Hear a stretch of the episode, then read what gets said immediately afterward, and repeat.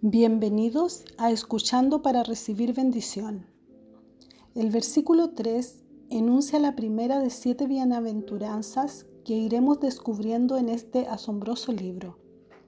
Feliz el que lea en público estas palabras proféticas y felices quienes las escuchen y hacen caso de este mensaje.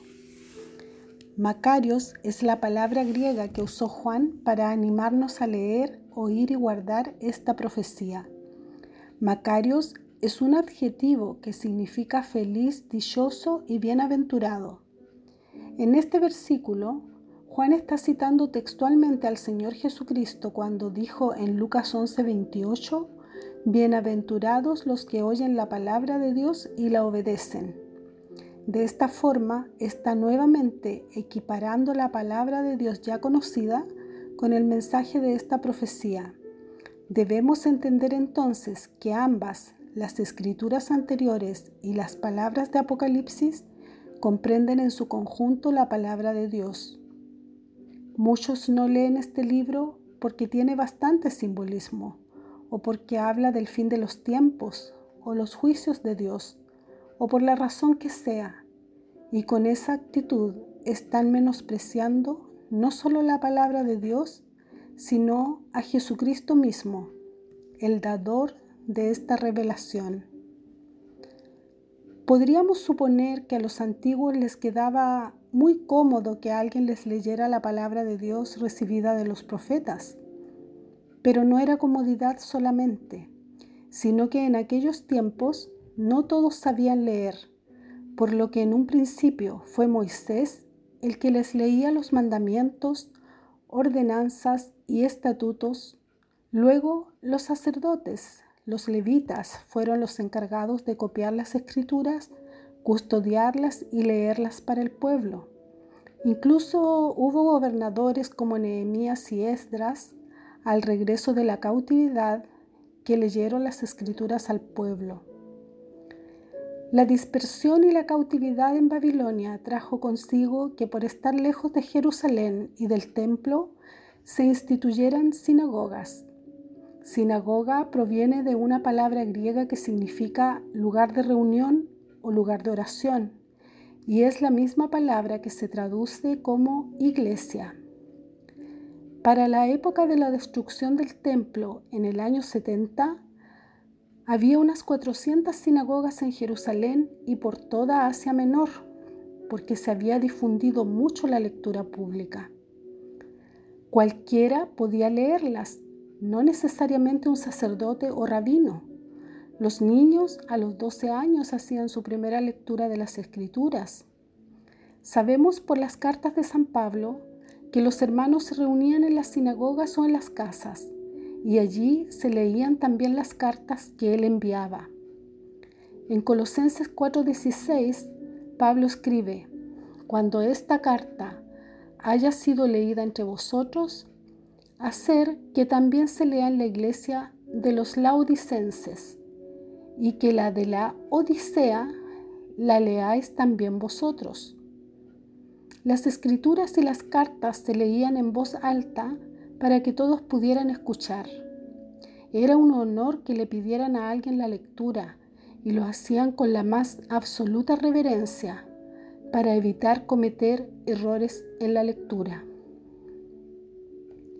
Cuando Juan escribe aquí esta bienaventuranza, recordando exactamente lo que había dicho Jesús, les está recordando que fue el mismo pueblo de Israel que tras la primera lectura de los mandamientos realizada por Moisés en voz alta en Éxodo 24:7, el pueblo dijo, haremos todas las cosas que Jehová ha dicho y obedeceremos.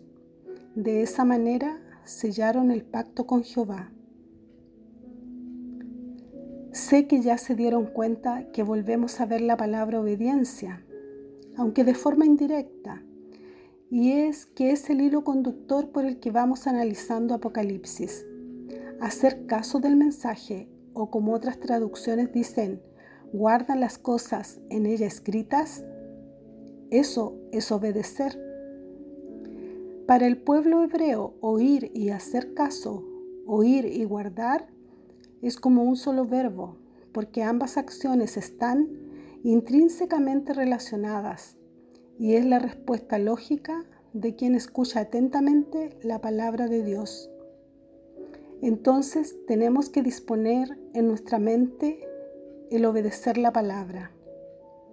Si no sabemos bien lo que significa, mientras lo descubrimos, la guardamos en nuestra mente y vamos meditando en ella cada día tanto como nos sea posible. Vamos orando y pidiendo al Señor que nos dé entendimiento, comprensión y amor por su palabra. Así seremos realmente felices, dichosos, porque estaremos ocupando con la palabra de Dios ese espacio en nuestra mente que de otra manera estaría siendo ocupado por pensamientos vanos. Como dijimos en un episodio anterior, Apocalipsis es la guía definitiva para todo aquel que quiera entrar al cielo. Y también dejamos establecido que este libro se equipara a la misma altura de las demás escrituras. Es decir, este libro es palabra de Dios, por lo que cuando Pablo escribió a Timoteo, inspirado por el Espíritu Santo, esos versículos que la mayoría sabemos de memoria, estaba incluyendo al Apocalipsis, aunque Apocalipsis aún no se escribía. Me refiero a 2 de Timoteo 3, 16 y 17. Toda escritura está inspirada por Dios y es útil para enseñar, rebatir, corregir y guiar en el bien. Así el hombre de Dios se hace un experto y queda preparado para todo trabajo bueno. El versículo dice, Feliz el que lea en público estas palabras proféticas y felices quienes las escuchen y hacen caso de este mensaje porque el tiempo, el tiempo aquí en el griego kairos, significa el tiempo justo, la medida justa y la ocasión adecuada. Esta frase conecta con la que saltamos en el versículo 1, que decía lo que va a suceder pronto. Aquí pronto es el griego tachos, que significa prisa, rapidez. La idea que transmiten estas palabras es que cuando llegue el tiempo, la medida justa y la ocasión adecuada, todo pasará muy rápido.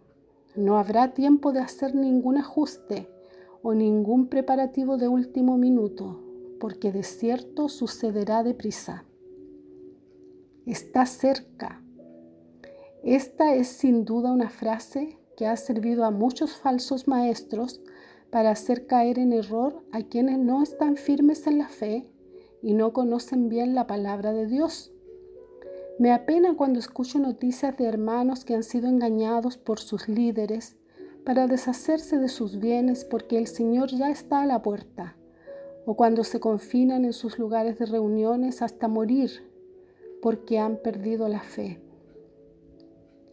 Es característico en las escrituras que los anuncios proféticos tienen este carácter de urgente y de que el tiempo está cerca. Y esto es bueno que sea así, porque imagínese usted qué clase de vida tendría si supiera que en 10 años o en unos meses todo va a acabar. Las personas, por muy consagradas que estuvieran, entrarían en un estado de ansiedad horrible otros no querrían esperar y se matarían por la desesperación. En cambio, el latente esperar sin saber la hora ni el día, solo que será pronto, nos anima a vivir vidas dedicadas al Señor, sin descuidar a la familia, al desarrollo personal y profesional, a proyectar negocios, criar hijos y predicar el Evangelio. Felices sin preocuparnos de los acontecimientos futuros, pues los conoceremos y no estaremos desprevenidos. Felices porque no vivimos en incertidumbre, puesto que Dios ha dejado por escrito todo cuanto hará. Felices porque sabemos que todo lo escrito se cumplirá, tal como se cumplieron las profecías de otros tiempos. En su sabiduría Dios ha dejado a cada generación el deber de vivir como si fuera a ser la última, preparados para el día final, pero no ausentes de vivir la vida. Me gusta ese pasaje de las Escrituras que relata cuando fueron llevados los cautivos de Judá a Babilonia y ellos lloraban y no querían hacer nada de nada, porque para ellos eso era como el fin del mundo. Su ciudad había sido saqueada, su templo quemado, y ellos cautivos en un país idólatra. Su mundo se había derrumbado. Estaban angustiados porque el fin se les hacía inminente. Dios mira sus atribulados corazones y les envía palabra por medio del profeta Jeremías. Y les dice en el capítulo 29 del 5 al 9, edifiquen casas y habítenlas, planten árboles y coman sus frutos, cásense y tengan hijos e hijas, casen a sus hijos y a sus hijas para que se multipliquen y no disminuyan. Preocúpense por la prosperidad del país que los ha desterrado y rueguen por él a Yahvé, porque la prosperidad de este país será la de ustedes. Pues así habla Yahvé. No se dejen engañar por los profetas, ni por los adivinos que hay entre ustedes, ni crean en sus sueños fruto de su imaginación, porque sin que yo los haya mandado, se aprovechan de mi nombre para profetizar mentiras. Cualquier parecido con nuestra realidad no es coincidencia. Dios conoce el corazón de los seres humanos y sabe que en situaciones límite algunos se deprimen y lloran y otros se aprovecharán engañando a cuantos puedan, usando incluso el nombre del Señor.